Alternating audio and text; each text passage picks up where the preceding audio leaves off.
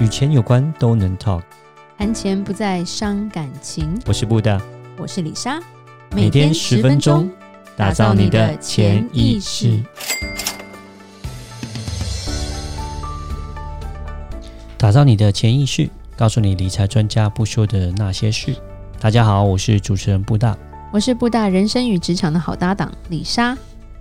今天是一个比较是严肃的话题吗？也还好，我觉得是给。台湾听众一个概念的一集，嗯、是吧？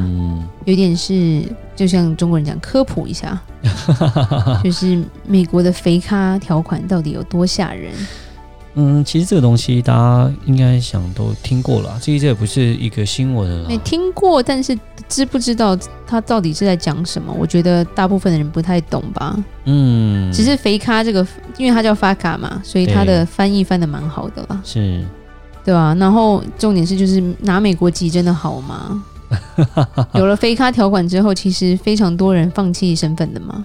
对啊，对啊。那基本上我们讲啊，就是如果你是绿卡或是美国公民的话，其实，在海外的收入都是要报美国税的，这是一个最讨厌的一个地方。这样子是，所以说，呃，美国全球追税嘛。对对对，像。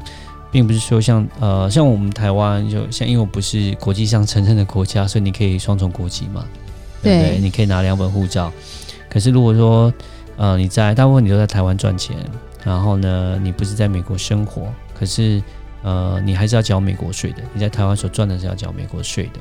不过就是没有没有双重税，等下你可以讲嘛，对不对？嗯，等下我会再讲。对，其实我们蛮多故事，就是说身边蛮多人，不管是长辈也好，我们同辈也好啦，嗯、其实都是为了教育，就是小孩的教育去美国啊，对，然后申请身份嘛。嗯，但当然是说之前，我想过去也有曾经就是一些政治的不稳定性啊。对。哦，可能哦，但是国民党、民进呃共产党啊这些东西，对，我不谈政治，我是说有一些政治的不确定性，所以呃，曾经有一波就是蛮多，我听到一些人啊，就是他们会想全家移民了，会移民到美国，是觉得说在那边会比较有一点比较安定一点。不过这种全家移民的基本上都还是在美国啊，他们没有回亚洲啊。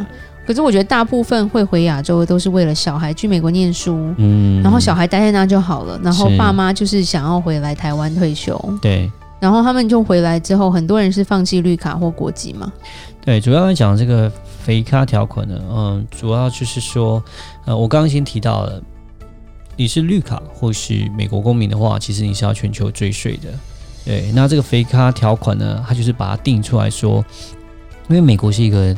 强势货币的一个呃一个一一个货币啦，那基本上我呃之前我们近期也有提到，呃像是它是石油啦，还有黄金都是用美金计价的。那其实呃台湾人要换美金才在跟美国换嘛，对不对？对。那这些金融机构呢，就美国就跟这些金融机构就是签了个合约，就说哦，如果是美国绿卡的人或是一个美国国籍的人，在台湾的这些金融机构里面有开户。哦，有开户，有所谓的正，有些金钱的交流的话，你都要上报给美国。如果你没有上报的话，你就要罚款这样子。所以基本上，呃，那个这些绿卡或者公民的人，他们在海外所有的账户，美国就会知道了。那美国知道以后，就变成说，就需要报美国的税，就不能逃税了。那美国的税率就是会比一般。其他国家像是至少是比台湾来的高一些，所以变得税吧？对，所以变成说，呃，你有双重国籍的话，就是你就变成说你要付的呃税收就会比较高一点。假设你在台湾生活，你就不会只是付台湾的税，你是要付美国的税率。当然，它不会是双重税，它不会说又课台湾税又是课美国税，是它是。你要先，因为你在台湾生活，当然你要先课台湾税。课完之后，你再看看美国哦，美国的税率是高还是低？如果美国税率是比台湾高的话，那就要再扣那个，再多扣那个差额。那那如果说假设美，假设你在所处的这个国家税率是比美国低啊、美国高的话，那当然就不用再补了，就是了。对，大概是这样的一个状况。那为什么刚刚呃李莎提到说有人会放弃？那个美国的国籍，就是因为他们不想要缴美国的税，也不想多缴这些税，因为他们可能过去呢，他们就是为了孩子的关系啊，他们想要呃拿到这个美国籍，但是他们基本上大部分的时间现在退休了，或者说他们大部分的时间都是在台湾工作、嗯、生活，所以。当然能够省一点就是省一点啦，不想要缴那么多的税，所以到后面他们就觉得啊，好吧，那反正小孩都已经长大，都已经成人了，啊我有没有拿美国籍其实也不是很重要了，那干脆我就把这个国籍给放弃掉了，那这样的话我就可以少缴一些税金，那这样的话会比较呃方便一点，可以省一点钱呐，主要来讲是这个样子。哦，原来是这样啊，嗯哼，对，但是他是已经开始执行了吗？对，已经开始执行了。什么时候开始的啊？呃，基本上是二零一零年就已经开始执行了。哦，是哦。对对对，其实已经执行了蛮久了一段时间，所以从二零一零年开始，陆陆续续开始就会台湾其实呃有双重国籍的人，他们就呃如果他们年纪都比较大了，他们不想要回美国的，他们就开始就把这些都放弃掉。那不只是台湾啊，我想全世界各地也都是有这样的一个状况。其实，在这一段时间，呃，美国其实收了。回收的税金税金就已经非常非常的多了，对，就是因为这样的一个状况，他们拿了很多很多的钱，这样子。好像有一个自首可以。可以可以怎样？不用被罚款吗？还是罚少一点？其实中间他有一段时间就是投降输一半的概念吗？呃，还有一个有一段时间是自首无罪啦，对，有段自首无罪，所以他有一个期间，对，它还是有个环节，让你能够就是赶快补报的意思。对对对对对，是。然后超过什么时候就要开始罚钱，是不是？但现在基本上已经那个那个那个所谓的自首无罪的时间早就已经过了啦，对。哦，OK OK，所以才会有现在就是呃有人就。开始不想要拿美国籍是这个样子，因为它的税率是比较高一点的。嗯、对，就像说，呃，你去不管台湾或者是亚洲或者各国，你开银行账户或者是做跟动，他第一个就会问你有美国身份吗？对不对？嗯，对。对，然后或者是说。呃，如果说有的话，一定要填一个肥咖的那个申报之类的嘛。嗯，没错，就是我刚刚提到，其实美国算是一个蛮霸道的一个国家。那当然，他一直觉得他是世界总统换了，但还是霸道啦。是是是，那霸道老头。在刚刚也提到，美金是一个强势的货币。那对，石油、黄金都是由美金计价。那你要换美金，就是要跟美国换。所以呢，那既然你们这么多地方都要用到我美金，所以你要听我的话。那所以他才要签这个肥咖。但有一个重点呢、啊，那银行为什么一定要报给他？一定要报，你不报的话，那我就不让你换美金了，对不对？哦，不让银行换美金哦。对呀、啊，对呀、啊，那不就很痛苦？那就会很辛苦了。那他会罚银行，除了不能换美金以外，还有什么？当然还会罚，他会基本上他会罚银行会罚到三十个 percent 的一个罚金这样子。哇，所以说是非常非常高额的罚金。那他可以直接就跟银行说，你不跟我，我要这样子做，我就这样做。对对对，因为我有这样的一个权利。就就连中国什么农民银行啊，那种很小的银行，好像都得签肥卡。呃，你可以去上他那个肥卡的呃网站，那个官网，它上面会，你可以点选国家说，呃，哪一些这些国家里面有哪一些它的银行银行或者它的所谓的呃财务机构。有跟有有有在签约，记得我们有查过，就是细节多到我觉得那个银行已经多到我没有办法想象，嗯，对，好像根本就逃不了的感觉。是，那你说台湾基本上就是所有啊，它台湾好像就已经你去点的话，大概有一百多家吧，嗯，银行都有跟呃美国的发卡这边都有签约这样子，OK，对，所以你大到。呃，就是所谓的台湾银行啦，一般的大银行到小到那种很小的台湾小很小的银行，基本上应该都是有签的。而且我很有趣，是因为我们有很多几个 case，就是我听说过，就是客人他其实没有去申报，因为他可能、嗯、呃，就是他可能很早就移民到美国，但是他亚洲还是有账号，嗯哼，结果不小心他把联络电话放美国的手机，因为这一只手机号码。银行就说这个号码是美国的，所以请你解释你跟美国的关系。你的报税身份、嗯、是，然后就一整个银行整个被冻结。对啊，因为有些人都想要钻漏洞嘛，就讲说，那我就跟银行说我没有美国籍啦，然后呢，这样的话就可以不用签这个啦。那这样子的话，我银行里面资料就不会给美国啦。但是真的，现在因为大数据时代啦，其实都他要查是查得到的，都查得很严的。这样，就你是不是大咖的一个重点？没错，像刚刚李莎、哦、我们还碰过那种很多人说啊，我没有那么有钱呐，不会被抓啦。是，其实真的，你只要有一。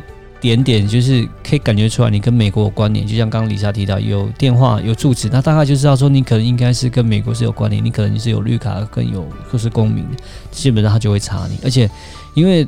银行基本上他们是连带，就是他被美国发现有一个客人，他是整个银行全部一起罚，对啊，所以银行也会很怕，银行非常怕。所以之前听说就是瑞士有银行还有举举举报有奖金就对，嗯，是是是，所以听说也是一很大一笔钱，对，所以他们就银行来讲是不会举报人可以退休了，对，他不会是维护客人，他们会是在维护他整个银行的利益，对，所以他们。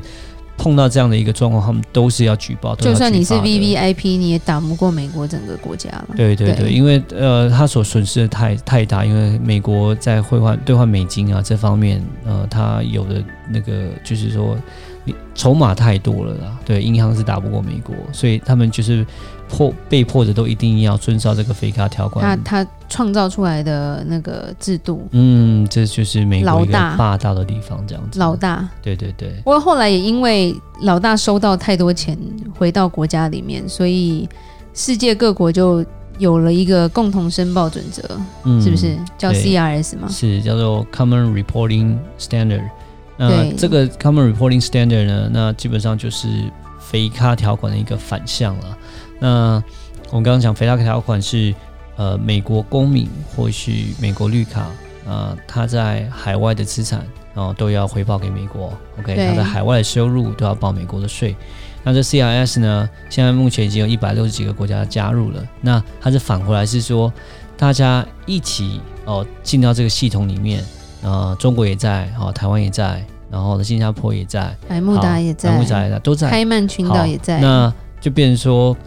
呃，假设一个台湾人他在新加坡赚的钱，那新加坡他就要他在，因为新加坡也在 CIS 里面，所以新加坡他就告诉台湾说，哦，这个某某某他是台湾人哦，可是他在新加坡也赚这么多钱，哦，他的银行有这么多钱，这样子，所以台湾呃的政府他会知道说，哦，这些台湾的公民呢，他们在海外有多少钱，然后赚了多少钱，那这样的话，呃，因为你要知道，有些人最怕其实都是在想要避一点税。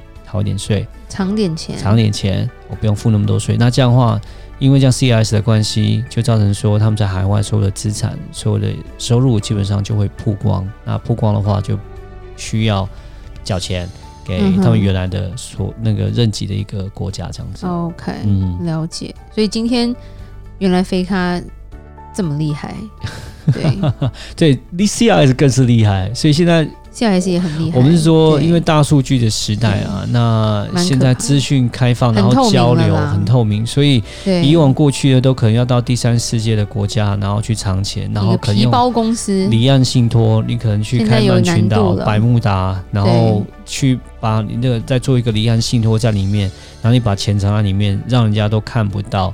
对，然后不用打税，但现在基本上要做到这个事情是已经非常非常的困难了。所以双重国籍有时候更痛苦，就是又有肥卡又有 CRS。嗯，没错。我们一个好朋友印尼华侨嘛，对，美国公民在美国是，就在新加坡买了一个年金保险，然后呢，新加坡就后来就传了一封信到印尼他的家，说，请你告诉我你的报税身份是哪里。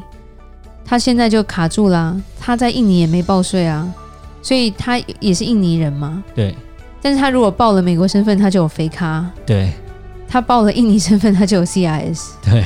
所以完全就是有点，我就说你就不要领钱，放着死掉再给小孩就好了。